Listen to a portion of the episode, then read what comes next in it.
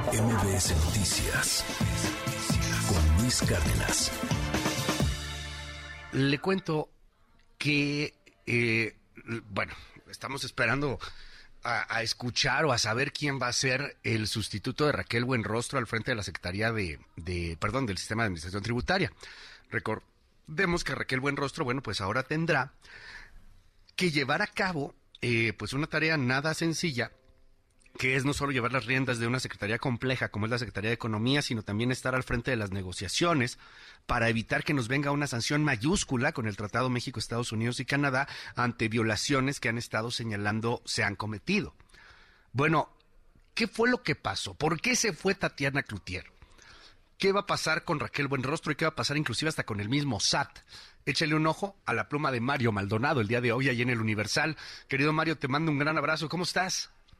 Mi querido Luis, muy buenos días. Un gusto saludarte como todos los lunes a ti a tu auditorio de MBS Noticias. Pues mira, eh, fue una, hay que decir de entrada que sí sorprendió, no, no tanto la renuncia de Tatiana Cloutier a, la Secretaría de Economía, pero sí la llegada de Raquel Buenrostro a su titularidad y, que deja el servicio de administración tributaria porque eh, y, tú, y tú lo has comentado muchas veces aquí, eh, ha sido buen rostro una de las funcionarias más eficientes del gabinete del presidente del observador y mira, y tenemos que decirlo con mucho respeto a algunos de los funcionarios, eh, es, lo decimos pocas veces, que hay funcionarios que realmente son eficientes, sacan la chamba y hacen las cosas bien. Ahora, eh, ciertamente Raquel Buenrostro tenía a la mano esta posibilidad de denunciar penalmente a los empresarios o grandes contribuyentes que no quisieran entrarle con los impuestos que deben pagar o, o, que se quisieran enfrentar con el SAT en los en los juicios por los créditos fiscales que venían arrastrando, es decir, sí tenía eh, digamos eh, eh, la ley en la mano para para perseguirlos, fiscalizarlos, pero sí llama la atención sobre todo cuando se propuso el próximo año una recaudación fiscal histórica de 4.6 billones de pesos, es decir, una recaudación que solamente parece que Raquel Buenrostro la podría lograr a través de esta fiscalización y persecución contra los grandes em-, empresarios y contribuyentes. Pero bueno, e-, eso parece que sí sorprendió. Las razones de Tatiana Cloutier creo que sí se han, se han dicho ya bastante, la, la marginaron de muchos temas importantes como este acuerdo del PASIC 2.0, de la segunda versión del PASIC con los empresarios, le hicieron el vacío con, con el anuncio de, de la política industrial que anunció la Secretaría de Economía, que es muy importante y que además es tan importante para, para que México pueda seguir creciendo eh, o por lo menos se mantenga estable en términos de crecimiento y de inversión privada.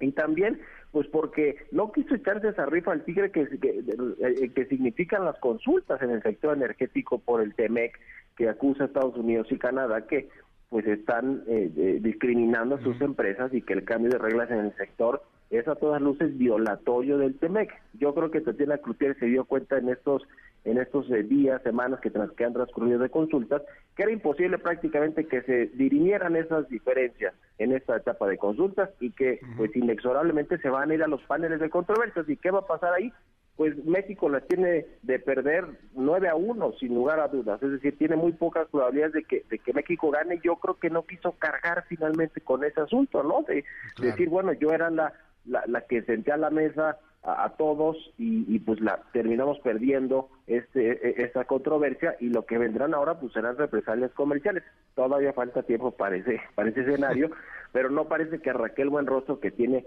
una mano muy dura y un carácter y una personalidad bastante fuerte, pues vaya a ser la, la, la, mano suave que, que concilie los intereses de los tres países, pero, pero estamos por verlo y estamos por ver sobre todo a quién van a nombrar en su en su lugar. Hay, hay tres nombres que, ya se que se conoce, que se han barajado. Uno de ellos es el procurador fiscal de la Federación, que se dice que es el, digamos, el más eh, probable que se convierta en el nuevo jefe del SAT, muy cercano a Claudia Sheinbaum, eh, porque fue además el, el, alcalde también aquí en la Ciudad de México, eh, el, el, actual procurador fiscal de la Federación, que se llama Félix Arturo Medina, pero también se habla de Juan Pablo de Botton, que es el subsecretario de egresos de la Secretaría de Hacienda, muy cercano a los tres hijos mayores del presidente López Obrador, de hecho es un, funcionario bastante joven, y también se habla del administrador de grandes contribuyentes, que es de donde han sacado más lana el SAT en estos años que está Raquel Buenrostro al frente, ¿no? Se llama Antonio Martínez Dagnino,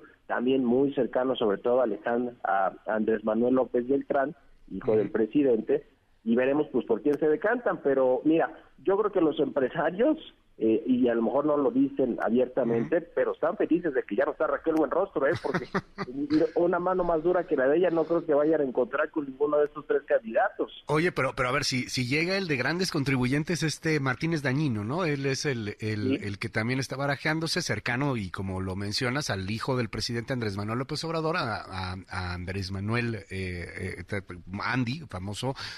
pues a lo mejor no van a estar tan contentos, ¿no? O sea, viene con todo. El mismo presidente ha hablado sobre ese tema de la necesidad de tener que cobrar impuestos a grandes contribuyentes y dijo hace poco en la mañanera, es que ya dijeron que, que no, que no han pagado y todavía nos deben y ahí estamos presionando a ver si, a ver si nos sale inclusive hasta más caro eh, o, peor el, el, el sustituto.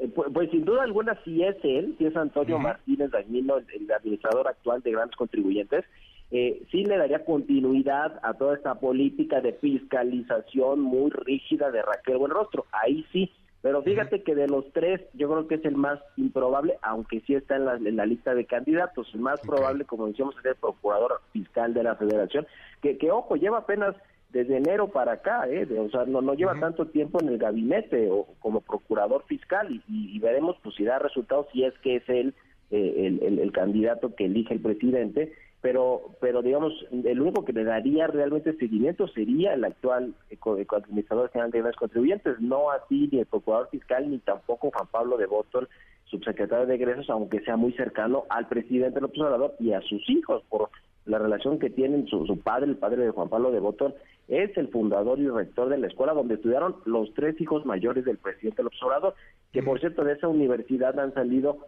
muchos cuadros que ahora están en el gabinete, sorpresivamente. Pero bueno, esa es otra historia que creo que la hemos contado ya aquí, mi querido Luis. Eh, va a ser interesante, pero yo lo que digo, el gran reto, tanto para Buen Rostro, ahora el Frente de Economía, de tratar de resolver este asunto con nuestros socios comerciales Estados Unidos y Canadá, que la verdad es que se ve casi imposible, y, aterrizar la política industrial, el tema de la inflación, los precios, la relación con empresarios. Se va a tener que sentar Raquel Buenrostro con los empresarios a los que persiguió básicamente durante mucho tiempo. Eh, ese es el gran reto para ella. Y el gran reto para el próximo eh, titular del SAT es sin duda alguna esta recaudación de 4.6 billones de pesos histórica que se propuso para el próximo año con un crecimiento económico que al revés está sobreestimado en el paquete económico pero que no vamos a crecer ese 3% eh, que, que, que, está que está calculando el gobierno sino va a estar más bien pegado al 2% y cuando no crece la economía pues tampoco hay más impuestos para recaudar. Es decir ese va a ser el gran reto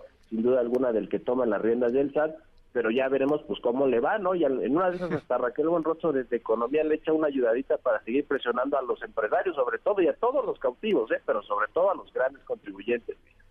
Muchísimas gracias, gracias querido Mario, y bueno, pues te seguimos ahí en tus redes sociales, ¿cuáles son? Estoy en Twitter, en arroba Mario Mal, y también en la cuenta arroba el CEO con toda la información financiera y económica. Un abrazo, mi querido Luis, y muy buenos días. MBS Noticias con Luis Cárdenas.